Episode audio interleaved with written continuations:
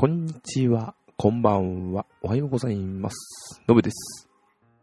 えー、風邪をひいてしまいました。と思ったんですけど、熱は微熱だったんですけど、まあ、妻が先に風邪をひいてて、その後に自分が風邪をひいたんですね。んで、まあ、喉に来て非常に声ガラガラというか、声が出なくなったりしたような風邪だったんですけど、と思ったんですけど、なんか妻がまた風邪をぶり返して、熱が上がったというので、病院行ったんですけど、どうも風邪ではなく、細菌性の病気じゃないかという。ということは自分もそっちなんじゃないかなと。まあ、一旦今収まりましたので、様子見て、休み明け、ゴールデンウィーク明けの月曜日にまたひどいようでしたら、行ってみようかなと、病院の方に行ってみようかなと思っております。喉痛いってきついですよね。ただ唾飲み込むだけでも痛いので、非常にテンション低くなります。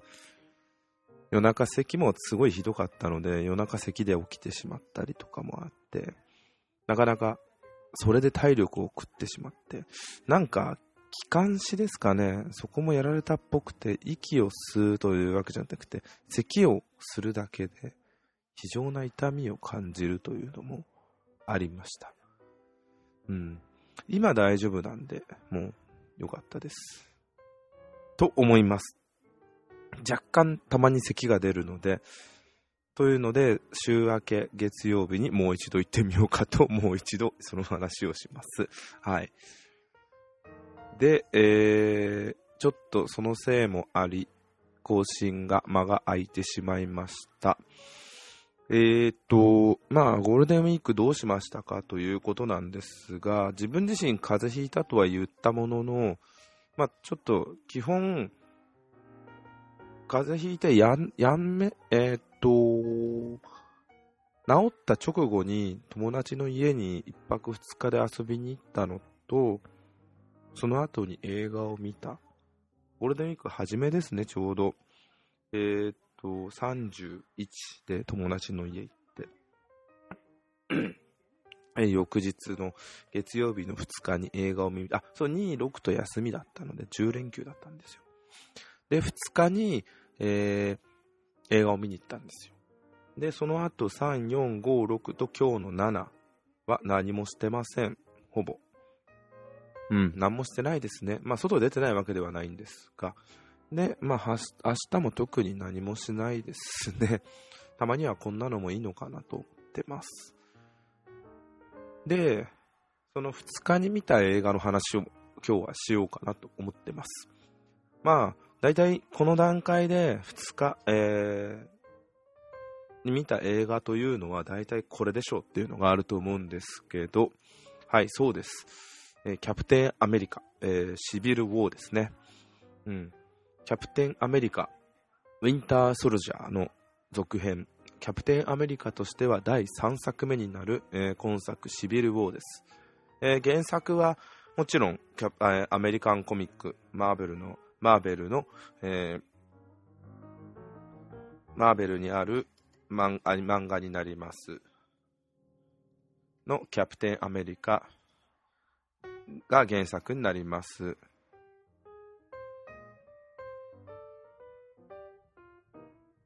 で、あのーマーベル・シネバティック・ユニバースでしたっけ？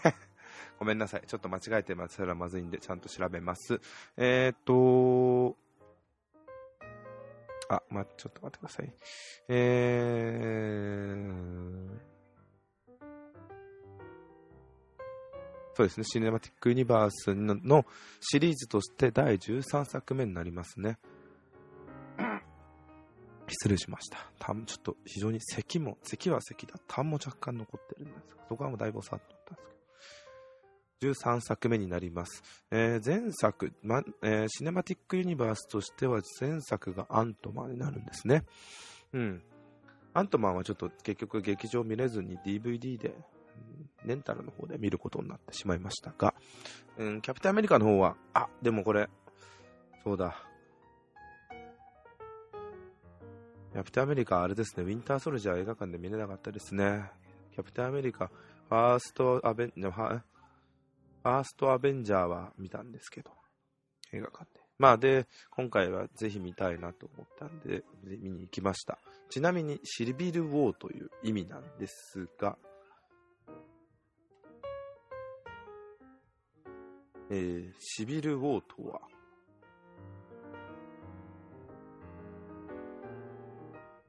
シビル・ウォーとは、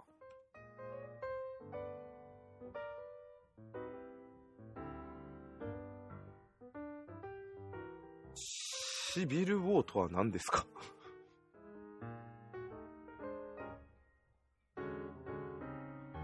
シビル・ウォー。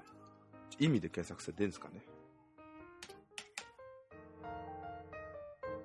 シビル・ウォー。シビル・ウォー。まあいいや。あ、そっか。ちゃんと英語で、英語で検索されて、あ、あったあったあった。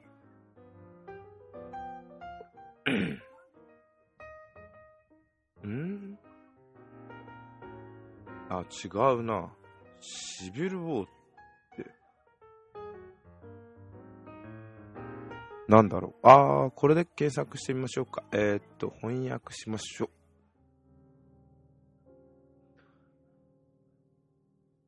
う。ん？シビル・ウォー。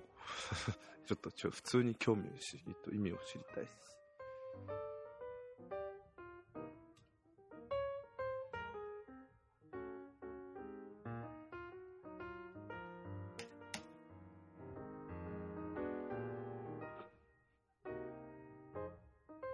ああ、シビル・ウォーとは内戦なんですね。すいません、遅くなりました。うーん、内戦、内乱とかそんなんですね。うん。まあもう映画はもうそのまんま、その言葉通りです。えー、アベンジャーズの、まあ、きょあのー、エイジ・オブ・ウルトロン、前前回のアベンジャーズ・エイジ・オブ・ウルトロンからの続きみたいなのが強いんですけど、その中での内戦、内戦内乱が起きるというような形で、それぞれが分分断されて、戦うという話ですね。戦うという話、うん、そうですね。内部抗戦がて対立してしまうという話ですね。すっげえ大げさに言うと。で、大きく分けて、えー、キャプテンアメリカとアイアンマンが戦う。で、その中で、えー、アイアンマン側には、あキャプテンアメリカ側には、えー、ウィンターソルジャーとしてジェームス・パッあのウィンターソルジャーだったっていう、あの、キャプテンアメリカ第一作にいたバッキー役、バッキーですね。バッキー役じゃないか。子供時代からの親友のバッキーと、あと、えー、ファルコン。空飛ぶやつですよ。羽がある。あと、ホークアイ。うん、ジェレミー・レナーの、あのー、なんだっけ。ボーンシリーズの、結局なんかあれどうなのかわかんないですけどね、ボーンレガシーの続編がやるのかどうかわかんないですけど、ボーンシリーズのやつですね。あと、スカーレット・ウィッチ。これ X メンにいるキャラクターらしいんですけど、まあ、スカーレット・ウィッチ。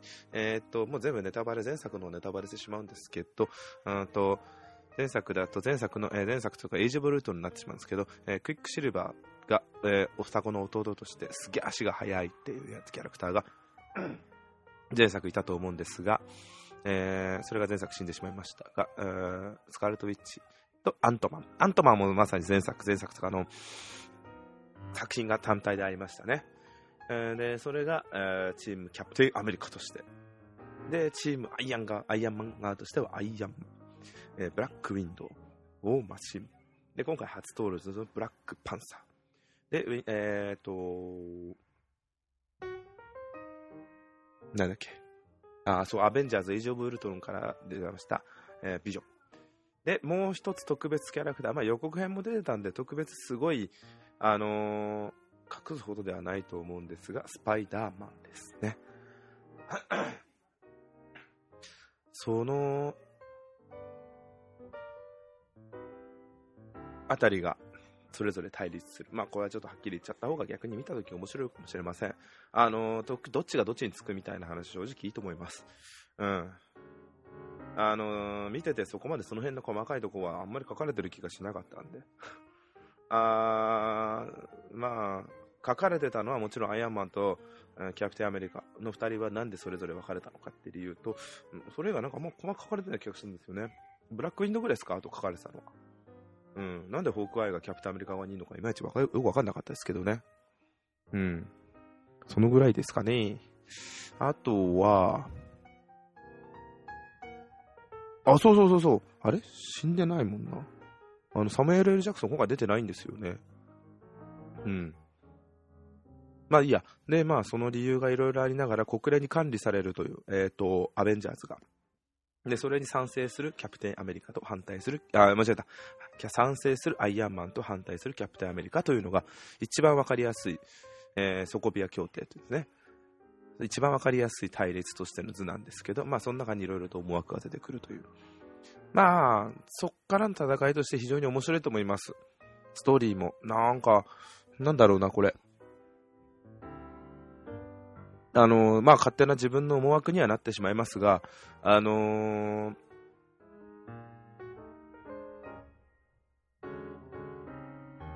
今の日本じゃないや、世界を表してんのか、アメリカを皮肉ってんのかなって勝手に思いながら見てたんですけど、要は、ソコビア協定というのが、あアメリカとしてアイアンマンが、アイアンマンがアメリカみたいな、ソコビア協定っていうのがアメリカ、アベンジャーズを管理したいっていうのがアメリカ、国連としてやってますけど、のかなみたいな。で、それを抑えるのに、あ反対するっていうのが、あキャプテンアメリカと。まあ非常になんか面白いなと思って見てました。あごめんなさい、話が終わってます。まあ世界情勢出てるのかなと 思って見てました。まあ背景にもちろんヒドラとか、もちろんキャプテンアメリカなんでヒトラーっていうの関連はしてるんですけど、それ自体が本当にあんまり関連してるのかなと思いながら見てました。あとは、うーん、何よりもいっぱい面白いのは、えー、予告編でもやってました、それぞれチームアメリカとチームキャプテンアメリカ、あ、チームアイアンマンとチームキャプテンアメリカが戦うし、先ほど言いました、えー、それぞれの面々が対決するシーンというのが非常によくできてるなと思いました。見応えあって笑いながら見れる。笑いながらって言うと笑もらっちゃいますけど、まあ、本当に笑いながら見られました、自分は。興奮するっていう意味です。興奮しながら見れました。すいません、咳払いばっかり。興奮しながら見れました。うーん、うまくやるな、この作りは、と。すごい興奮してみました。あと、あのー、アベンジャーズとやっぱ毛色が違うなと思うのが、体術格闘が多いなっていうのがキャプテンアメリカなんですね。うん。これ前作と一緒ですよね、ウィンターソルジャーと監督が。そうそうそう、だから、だからって言ったら違うんですけど、やっぱり似たような系統で戦うのがすごい多いなと。あの格闘シーンが見ててすごいだから面白いんですよ。生身でやってるかどうかは分かりませんけど、そこは見てて面白かったです。ただ、これ、あ、でも147分か。長いんですけど、なんか2時間、3時間近くやってんのかなと思って、見てましたよ。なんか思った以上に長くやってんじゃねえかなと思って見たんですけど、もう疲れた、疲れますね、やっぱり。面白かったんですけど。あと、スパイダーマンは、なんかこのスパイダーマンは、あのー、新しい映画シリーズのスパイダーマンがこの人がやるという話なんですけど、非常に面白かったです。あー、あ、すげえ若くなってると思って、今回のキャラが。うん。なんで、あの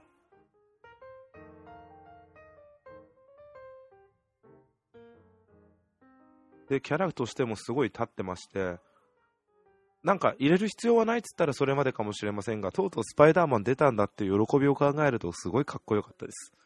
うん。アントマンも非常に輝いてましたし、うーん、面白かったですね。あのー、ヒーローものっていうのはこういう感じでやってくれたら興奮します？うん。端的なことで申し訳ないです。あー、まあ、ちょっと見てないんで文句は言えませんが、テラフォーマーズが今日本で非常にまあ、じゃじゃじゃじゃ言われてるんですけど、で、シビルウォーとテラフォーマーズがちょうど同じ時期に公開だったんで叩かれてしまう部分があったりして、なかなか難しいんだなと思って、実際にテラフォーマーズ見てみなきゃわからないんで、これははっきりとは言いませんが、ただ、向こうのアメコミがすごいなと、相変わらず。ただまあ、すべて正解するわけじゃないですけどね。なんか、なんだっけな、自分が見ただけで、X メンシリーズはどうしても面白いと思えないんですよね。毎回毎回見てますけど、暗いからかな。マーベルのこっちは明るいからかな。見てて面白いと思うのは。うん、なんか、X メンシリーズはダメなんですよ。あ、でもスーパーマン面白かったですよ。あの、マン・オブ・スティールは。今回まだ、バットマン VS スーパーマン見てませんでしたけど、あのー、X メンはなんか、あんまり受け付けないんですよね。なんかワクワクする要素が多いはずなのに、それをなんか全部使ってる気がしないんですよ。うん。よくできてるはずなのに、暗いイメージが。それに比べたらマーベルの方は面白いです。ただ、前作のアベンジャーズ・エイジ・オブ・ウルトラはあんまり好きじゃなかったんですけどね。第1作目のアベンジャーの方が全然面白かったですね。まあ、そこは期待しすぎだった部分があるんだろうなと自分に聞かせてます。ね、話が変わって、えー、えシシール、えー、シールじゃない、えっと、シビルを。これは、まあ、間違いないってやつですよね。物語の方は細かい部分は先ほどのはなってる細かい部分はお話ししませんが、まあ、突っ込む部分はいくらでも突っ込めますよ。こういうのは突っ込む部分は突っ込めばキリがないし、矛盾じゃなくて、まあ矛盾か。矛盾はいくらでも突っ込めると思いますし、って思うんですけど、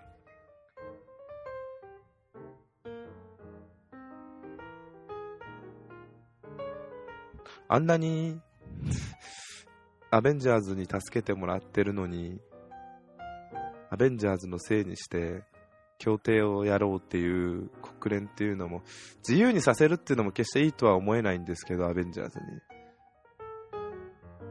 でも、アベンジャーズを批判するっていうのは、お門違いな気がするのも、また不思議だなと思いながら見てました。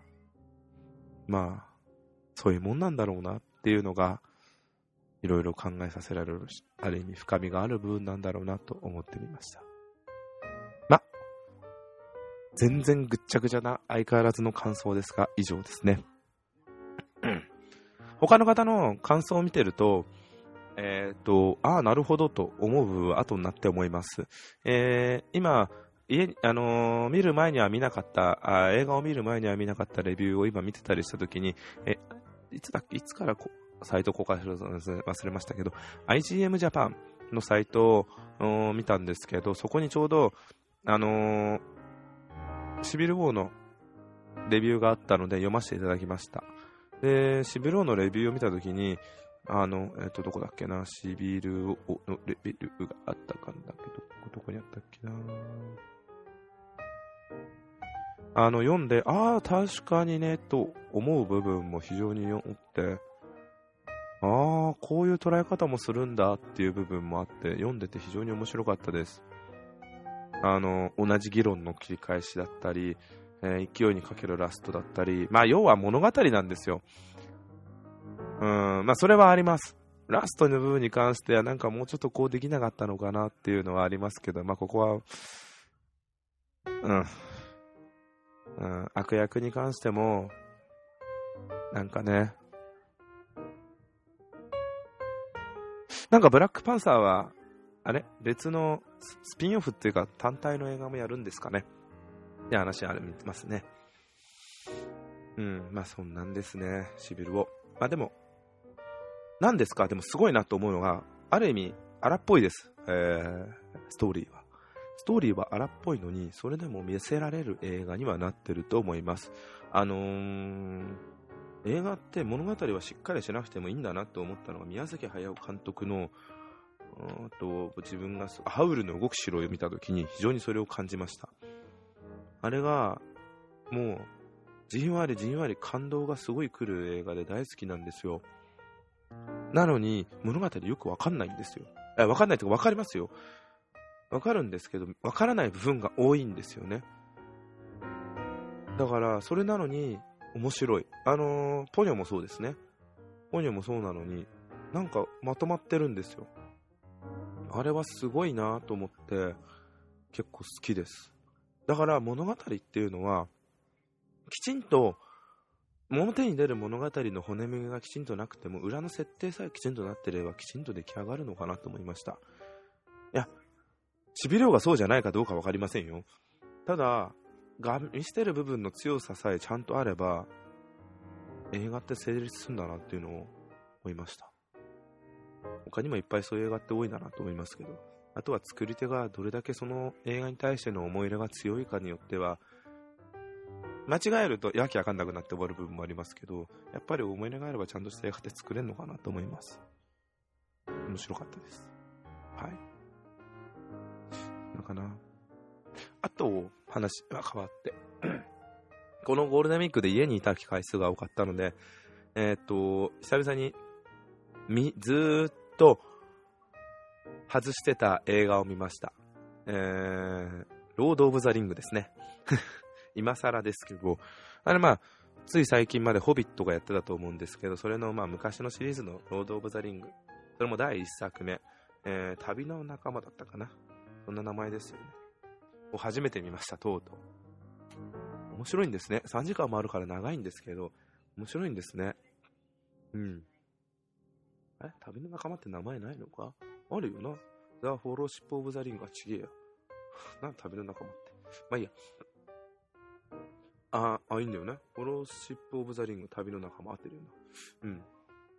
4公開の放題から現代のサブタイトルが削除された。あ、そうなんだ。ほんほんほん。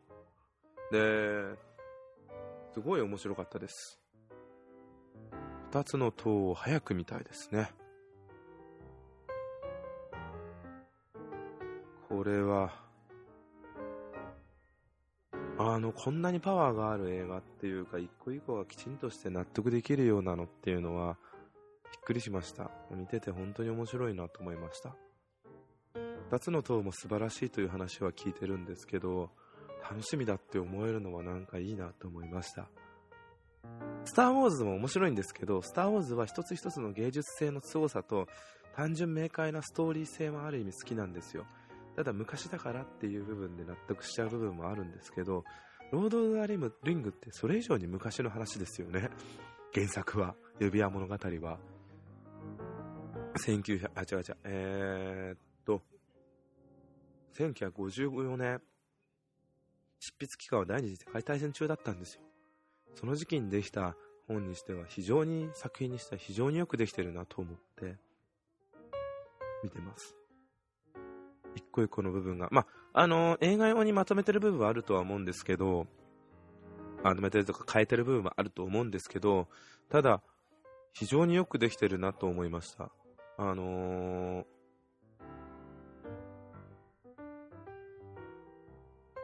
な、あれ、丁寧に丁寧に矛盾なく作られてるし、あの、矛盾があったらダメなわけでもないんですけど、3時間っていう長さはもちろんあるんですけど、でも3時間でも見てて疲れないような、えっ、ー、と、湾曲じゃないや、えっ、ー、と、なんつうんだろう。湾曲でいいのか？湾曲じゃないよ。えっと、山あり谷ありみたいな感じなのかな？落ち着かせるところもあるし、ちゃんとヒャラハラさせてるところところもあるので、見てて非常に面白かったです。これは、いいですね。うん。まあ、そんなのもあって面白かったです。うん、あとは、だから早く続編を見たい。見たいと借りればいいだけなんで、特別大変なことじゃないんですけど、まあ、とりあえずそう思っている状況です。あとなんだっけな、もう一作見たんだよな、最近。あ、シュガーラッシュ。ただちょうどテレビでやってましたよね。あれを見たんですけど、あれ、やっぱり面白いですね。ゲーム世代っていうのもあるんで、勝手に自分の中で、えー、ゲーム版トイストーリーと思って見たんですけど、まあ、似てない部分、似てる部分がすごい、そういう設定として似てる部分が多いんですけど、設定を利用した部分も含めた面白さっていうのは素晴らしいですね。締めの部分がにんやりしながら終わりますし、はぁってうん。非常に良かったです。なんだろう、あれはもう笑顔で見れるっていうのがあるんだなっていうのが。今、新しく公開されてる映画がああるじゃないですか、あの、ディズニーの、えー、っと、あれですよ。あのー、なんだっけ？映画館の名前。映画じゃないですね。あのー、あ、なんだっけ？えー、っと、ちょっと、まあいいや。あれもすごい見たいなと思ってます。うん。そんなのもあるんだと思って楽しみにしてます。だから、でディズニーって今のところ、意外に外れだったのがアナと雪の女王なんですけど、自分の感想で。それで以外で言ったら、あの、今のところ外れがないなっていうのが多いですね。面白かったです。はい。えー、以上ですかね。と今日はゆったりまったり話させていただきてごめんなさい。えー、ただ非常に良かったですね。映画、こんなに映画を見れるのはある意味幸せです。録画してるので、ついこの前、あの、スター・ウォーズの日が5月4日にあった時に、いろいろとスター・ウォーズのやつがテレビで BS でやってたんですけど、それとちょうど去年のね、えー、年末に映画公開に合わせてスター・ウォーズの、うんと、1がやって、1というか、まあ、エピソード4ですね。4がやってたので、それでずっと間を置いて、やっとこの前帝国の逆襲が見たと思ったら、テレビでも今度はジェダイの期間が来たんで、それ録画したんで、今度見ようかなと思ってます。あとは、あそのぐらいかな。録画したやつまだ見てないっつったら、そのぐらいですかね。